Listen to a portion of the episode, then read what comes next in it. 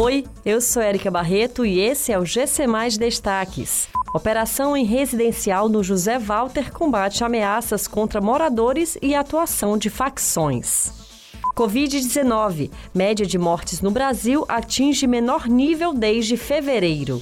Lote com vacinas da Sputnik V devem chegar ao Ceará na próxima semana.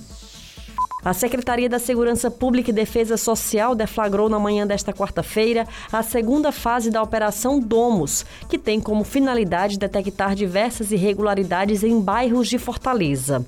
Desta vez, a ação acontece no residencial Cidade Jardim, no bairro José Walter. Os agentes buscam combater irregularidades relacionadas às ameaças sofridas por moradores da região, além de furtos de energia e identificar pessoas que estão com mandado de prisão em aberto, mas circulam livremente pelo bairro.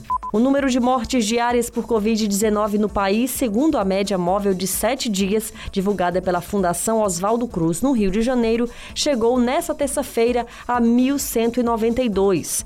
Esse é o menor patamar desde 27 de fevereiro, quando houve uma média de 1.178 óbitos.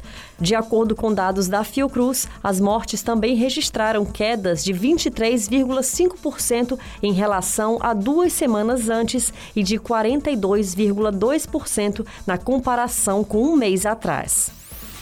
A campanha de vacinação no Ceará está prestes a ganhar o reforço de um novo imunizante. A Sputnik V, vacina de fabricação russa, será distribuída ao estado a partir da próxima semana. Segundo o governador Camilo Santana, 183 mil vacinas serão adquiridas pelo estado, beneficiando um total de 91.500 cearenses. As doses serão encaminhadas, sobretudo, para a cidade de Limoeiro do Norte, município da região Jaguaribana. Essas e outras notícias você encontra em gcmais.com.br. Até mais.